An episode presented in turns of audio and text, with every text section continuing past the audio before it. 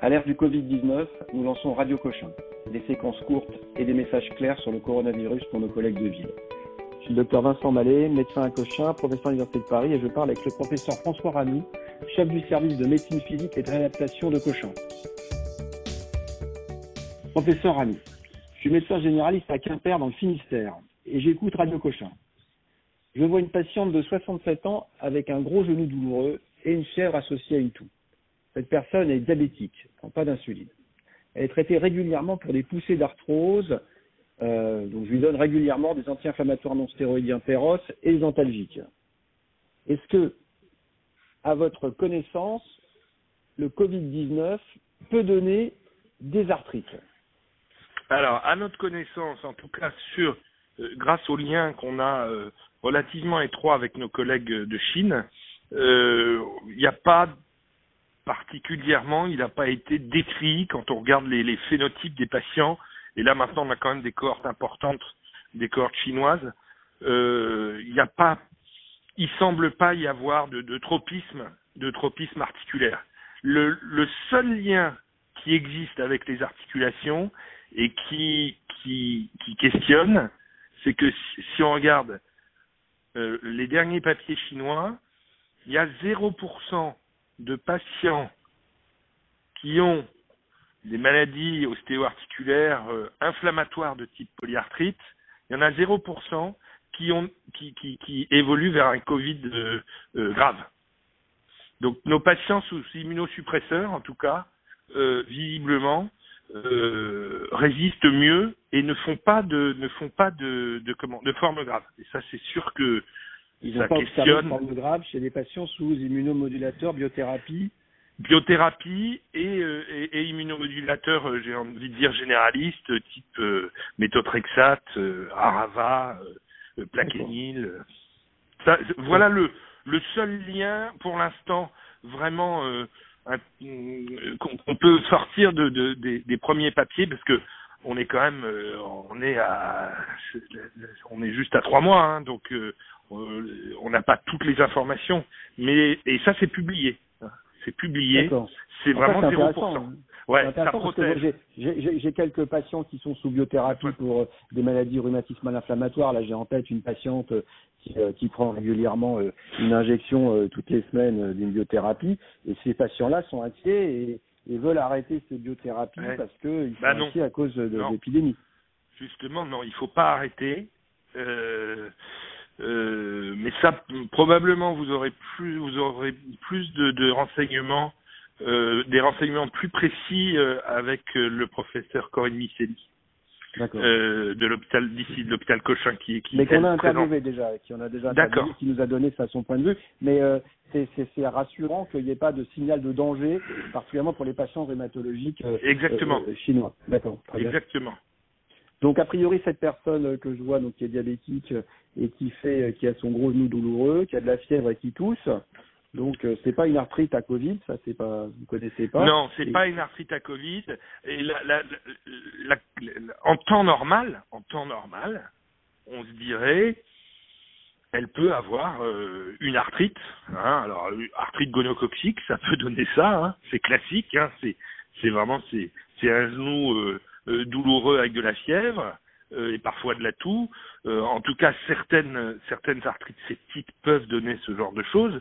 Euh, et donc dans ces cas-là, qu'est-ce qu'on fait? On va ponctionner le genou pour essayer de voir s'il y a un germe ou pas. on fait des hémocultures s'il faut, etc. Sauf que là, on n'est pas du tout dans ce contexte. On est dans un contexte de Covid+. Et donc chez cette patiente, la première chose à faire, et c'est premièrement de savoir si elle est Covid plus ou pas, ou, ou pas, et donc il faut l'envoyer au SAU de Quimper pour qu'elle soit prélevée ou pas, et en fonction du résultat, eh bien, on aura une attitude très différente, en sachant que de toute façon, quoi qu'il arrive, on ne lui donnera pas d'anti-inflammatoire ni de corticoïdes, ça c'est sûr. Parce qu'il y a quand même de grandes chances qu'elle soit Covid plus, qu'elle fasse un Covid et qu'elle ait en plus une poussée d'arthrose. D'accord, donc je l'envoie pas dans mon, je vais voir mes collègues radiologues euh, à côté non. de chez moi, dans mon cabinet, non. pour faire une écho, éventuellement une ponction. Non, non, pas d'imagerie, ça sert à rien de multiplier les, euh, non, qu'elle aille le chez le radiologue, puis le biologiste, puis le rhumato, non. Moi, je peux, il faut la faire prélever, voir si elle est Covid plus ou, ou pas. La, la, la- qu'elle rentre chez elle, qu'elle se surveille, si elle est dyspnéique, toujours la même chose, mais ça, on le sait, euh, d'appeler le, d'appeler le, le 15 si elle devient très dyspnéique, de surveiller sa température, et ensuite, en fonction du résultat, si elle est Covid moins, eh bien, à ce moment-là, euh, c'est une poussée, probablement une poussée d'arthrose associée à, à une, je dirais, une rhinopharyngite euh, classique. Et, euh, et à ce moment-là, il faut juste la surveiller chez elle, euh, rien faire de plus. Euh, et à mon avis, en tout cas, ça peut se discuter, mais je pense pas que la, comment, l'infiltration soit nécessaire. Et sinon, si si elle est Covid plus cette fois-ci, bah c'est, elle reste chez elle avec pareil avec sa surveillance.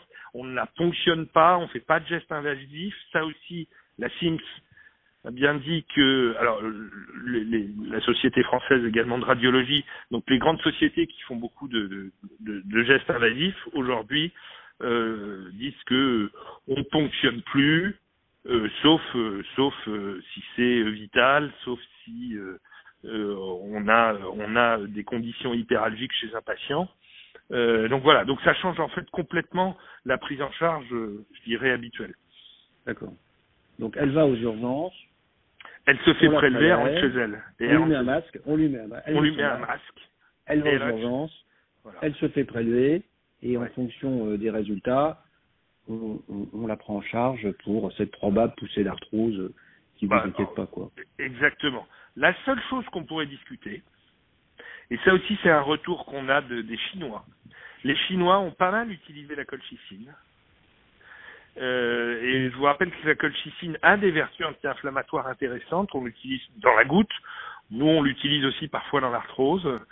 Euh, on a eu quelques retours de, de- de collègues chinois qui, qui, qui avaient l'air de dire que la colchicine pouvait peut-être avoir un intérêt justement dans la modulation de l'inflammation euh, chez les Covid-19+, mais, en- mais tout ça c'est encore, c'est pas publié, ça n'est uniquement que des emails et des, et des Oui, oui, je dirais des- faut- des- un des- niveau de preuve extrêmement faible. On va pas recommander. très euh, très faible, bien évidemment très faible, mais ça va ça va encore dans le même sens, c'est-à-dire que on a l'impression que tous ces patients à qui on donne des, des, des molécules qui sont capables de, de je dirais de, de limiter le l'explosion inflammatoire, eh bien euh, pourrait peut-être être intéressant. Mais je pense que tout ça ce sera après rétrospectif. Les études, les études sont en cours. Donc cette patiente, pas d'anti, pas d'anti-inflammatoire non stéroïdien, des antalgiques simples, Oui, et, et euh, on la surveille euh, tant qu'elle fait pas rouge inflammatoire, euh, on qu'elle n'est pas en danger, on surveille les critères de gravité habituels. Exactement. Et si, si elle a une petite rhinopharyngite ou elle peut avoir une angine, hein, on peut lui donner des antibiotiques, bien évidemment. Ça, c'est. Parfait, très bien. Donc on surveille surtout. Donc euh, c'est la surtout qu'est-ce qu'on ne fait? Nous, dans notre domaine, c'est qu'est-ce qu'on ne fait pas. Surtout. D'accord. Surtout pas Que d'anti-inflammatoire. soit, bah, voilà, Que cette comme dans risque qui pareil. Voilà, on prend pas de. Parfait. On, on est obligé de changer nos, nos modes de. Bien, donc, traitement, en votre fait. message. Donc pas d'INS, on teste avant tout, on traite la priorité, c'est-à-dire le La priorité vitale. Voilà, la Voilà. priorité c'est trouver ou pas, et on essaye de pas contaminer les services de radio ou les services des collègues tant que euh, la pandémie n'est pas passée. Exactement. Eh ben parfait. Bah, professeur Anou, merci beaucoup pour ces messages extrêmement clairs. On vous souhaite bon courage et on vous rappellera pour prendre euh, des nouvelles.